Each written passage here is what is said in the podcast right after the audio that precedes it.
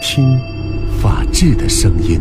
本环节根据真实案例改编，来源于民主与法治社、郑州人民广播电台、汽车九一二联合出品。我们进入到今天五件大事，也的根据真实案例改编的环节法则。开始之前呢，先跟各位提出一个问题：如果说有一个人已经去世三年了。三年之后的某一天，他突然又出现在你的生活当中，你的第一反应是什么呢？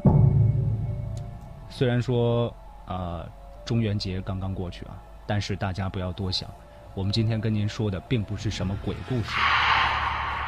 您可以想一想，刚才提出那个问题，在微信平台上面来告诉我们。我们来开始看看今天的案件。今天案件的主角叫马吉祥。一九五七年生人，天生有智力障碍，所以呢，他没有独立生活的能力。所以在很长的时间里呢，马吉祥只能依靠年迈的父母来生活。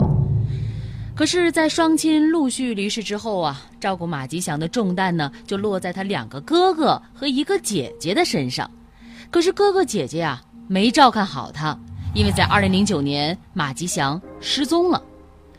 最开始的时候呢，马家人是四处的寻找他的侄子呢，也印了四十多张寻人启事，张贴在周边的村庄，可依然没有任何的下落。最后啊，村里只能按照程序将其作为失踪人口进行上报。虽然说马吉祥他是一个智障的老人，但是马家人也从来没有放弃寻找他，找了好多年，却等来了马吉祥被车撞死的消息。这个人刚开始是失踪了，但是后来被撞死了，怎么就被撞死了呢？二零一二年啊，这个死讯是从距离湘潭县不到一百公里的衡山县传来的。当年的二月份呢，村支书马明光接到了一个电话：“你好，我们是衡山县公安局交警大队的。哦，警察同志，有什么事儿吗？啊，是这样啊，你们村是不是有个叫马吉祥的？”有啊，失踪好几年了，都找了好几年没个没个音信儿。这样，最近我们在处理一起交通事故的时候啊，发现了一个被撞死的人，这个人很可能就是你们村的马吉祥。哎呦，那这样这样，我让他的家人去看看啊。嗯，先这样吧，你给我一个邮箱，我把照片和殡仪馆的地址发给你们，你们也尽快过来辨认一下。好好好好好。衡山县警方发来了尸体的照片，村主任觉得呀，这照片当中的死者虽然说和马吉祥有点相似，但也不能确定啊。之后呢，村主任、村支书还有马吉祥的大哥、姐姐以及一个邻居，一共五个人赶到了衡山县殡仪馆辨认尸体。毕竟啊，这时间过去好久了，突然接到人没了的通知，也是因为害怕，马明光不敢直接的查看尸体。但是他听马吉祥的大哥说呀，尸体脚上的鞋子有点像，其他的特征也很像。同行的邻居也说呀，看着这身高和脸型确实是有几分相似的。可是尸体脸部呢，因为车祸导致变形是难以辨认的。在当天啊，谁都没敢确定尸体的真实身份。马吉祥的二哥马建军知道这个消息的时候呢，正在和爱人在山东济南为儿子带小孩儿。这两个人回家之后啊，没看到尸体。不过他们在交警队的电脑上看到照片之后，也感觉有点像，可是又感觉有那么点不像。单凭这个照片和被撞得血肉模糊的尸体，恐怕很难辨认这个尸体就是马吉祥吧？是不是要用一些科技手段呢？比如说 DNA 的鉴定呢？无法确认尸体身份之后啊，衡山县公安局交警大队就委托了湖南省天衡司法鉴定所对尸体进行 DNA 的鉴定，并分别采取了尸体以及马吉祥二哥马建军的血痕和血样。结论呢，很快就出来了，不排除吴明世与马建军是同一父母的兄弟血缘关系。哦，既然是这个 DNA 的技术鉴定都说了，那尸体。可能是马吉祥，那应该没什么问题了。马家人也觉得说既然 DNA 鉴定都这么说了，他们对于死者的身份没啥可怀疑的。公安部门呢还专门下发了通知，让这马家人啊必须在二零一二年三月九号前办理尸体的丧葬事宜，否则呢他们会按照有关的规定处理。所以说这个尸体呢当时没有运回湘潭，而是直接在衡山当地就火化了。马吉祥的尸体在殡仪馆保存的费用，以及 DNA 的鉴定费用和火化等费用呢，都是马家人出的。这些钱呢，是从哪儿来的？从那十五万的赔偿金里拿出来的。至于当时的那场交通事故啊，马家人知道的并不多，只是听说对方的车辆没有保险，赔偿金啊是肇事者的姐夫给出的。这个马吉祥出车祸死了，后事是怎么办的呢？按照衡山县警方的说法呀，马吉祥是出车祸死的。那么车祸死亡呢，是属于非正常的死亡。按照他们老家当地的风俗，马吉祥这个人是不能进祖坟的。也担心马吉祥在另外一个世界没有归宿，所以马家人呢拿出了几千块钱，单独给马吉祥修建了豪华的墓地。马吉祥啊没子女，那么送终的任务呢就落在了他侄子的头上，也是为了表孝心。三个侄子和三个侄媳儿作为立碑人，名字都出现了墓碑上。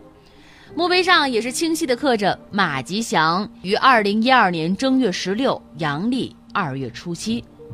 整场的葬礼的花销呢，全是从肇事者支付的十五万的赔偿金里出的，最后呢也没剩多少钱。马吉祥的二嫂呢，她还挺介意这个外界说他们是不是把这个赔偿金全都分掉了，所以她当时就想着把这个赔偿款啊全花在这个后事上。马吉祥的户口也早在二零一二年二月二十九号就注销了。要说这样的一个智障老人去世，在这个小山村里面应该也不会掀起太大的波澜，而且后事也都已经办完了。马吉祥的葬礼结束之后呢，宾客也是各自散去了。死亡了一个老年智障人的谭家垄村，这日子和平时没啥区别。村民们呢也很快就忘了这事儿。除了每年的清明上坟扫墓之外，马吉祥的名字很少有人提起。可是，诡异的事情还是如约而至了。三年之后，马吉祥回来了。怎么可能呢？马吉祥不是车祸被撞死了吗？警方不是还进行了 DNA 鉴定吗？怎么可能又回来了呢？你接着往下听啊。二零一五年十二月二十二号，马吉祥的二嫂接到了村干部的电话。呃，嫂子，你家马吉祥回来了。你，你，你说啥？我我跟你说，我知道你不相信啊，我我也觉得这事儿怪怪的。这咋可能呢？这等一下，我给你领过去啊。没有一点点的心理防备啊！马吉祥的二嫂愣住了，不知道如何往下接话。之后不久呢，村干部把马吉祥带回了村里。马吉祥与见到的每位村民打招呼，在众人异样的目光当中，他走进了离开六年的家呀。马吉祥的家呢是座老宅。外墙常年用木头顶着，已经是无法居住了。他只能站在二嫂家的院子里，接受村民的围观。吓死你了！可能会是鬼呀？怎么又活了？哪有鬼？不可能有鬼！咋又活过来了？那墓地那个是谁呀？对啊，到底是谁啊？看到马吉祥出现之后啊，谭家垄村的村民可是觉得也挺害怕的，也觉得可笑，有人觉得恐怖。为了证明自己就是马吉祥，马吉祥除了叫村主任陈香平的名字之外，还努力叫出了很多村里村民的名字，还把随身携带的水果分给了乡亲们。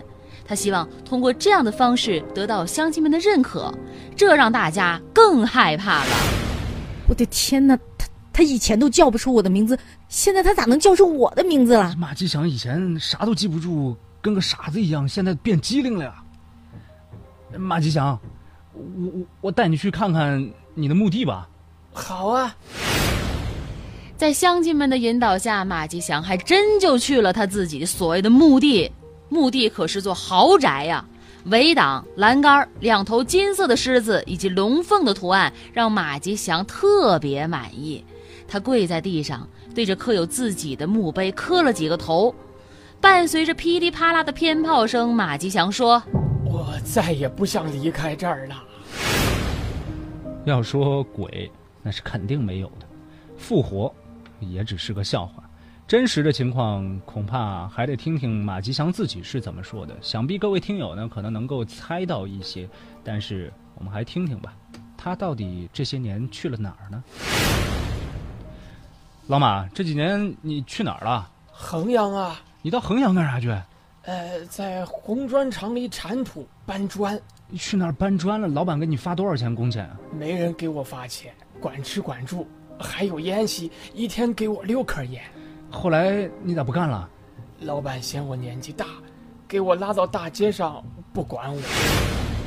按照马吉祥的描述呢，他失踪这几年，他应该是在衡阳的一个黑砖窑上面出苦力，最后年纪太大，窑主呢又把他扔到衡阳市街区的一个大街上面，成了流浪者。如果不是接近六十岁，或许这个马吉祥现在还在黑砖窑劳动呢。没人啊能具体说清他流浪了多久，在马吉祥的记忆当中有好几个月了。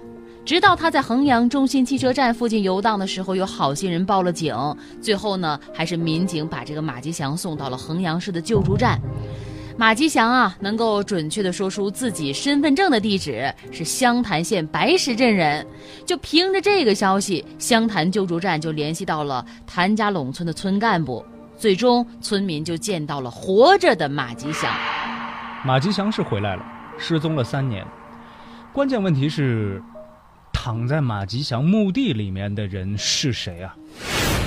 现在呀，要说最难的就是马家人了。他们为一个不知名的亡者守了灵、下了葬、送了终，在农村的观念压力下，他们觉得经历了莫大的耻辱啊！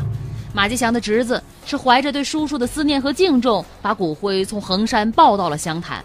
如果不是自己的叔叔，给一百万都不会干这事儿的。不过马家人担心的是什么呢？墓地里真正的亡者，他家人肯定也找了很多年。他更可怜，在另外一个世界，连自己的名字都没有。至今呢，衡山县警方都称他们在办案的程序上也是没有任何问题的。但是面对马吉祥回来的事实，衡山县警方没有做正面的回应。感谢各位收听今天的法则，感谢我们的合作单位民主与法制社。本期法则记者是李小磊，编剧陈蕊。法则直播时间呢是每周一到周五的十三点十五分到十三点三十分。如果您想要回听往期法则的话，可以下载蜻蜓 FM 的客户端，搜索“法则”这个关键词就可以了。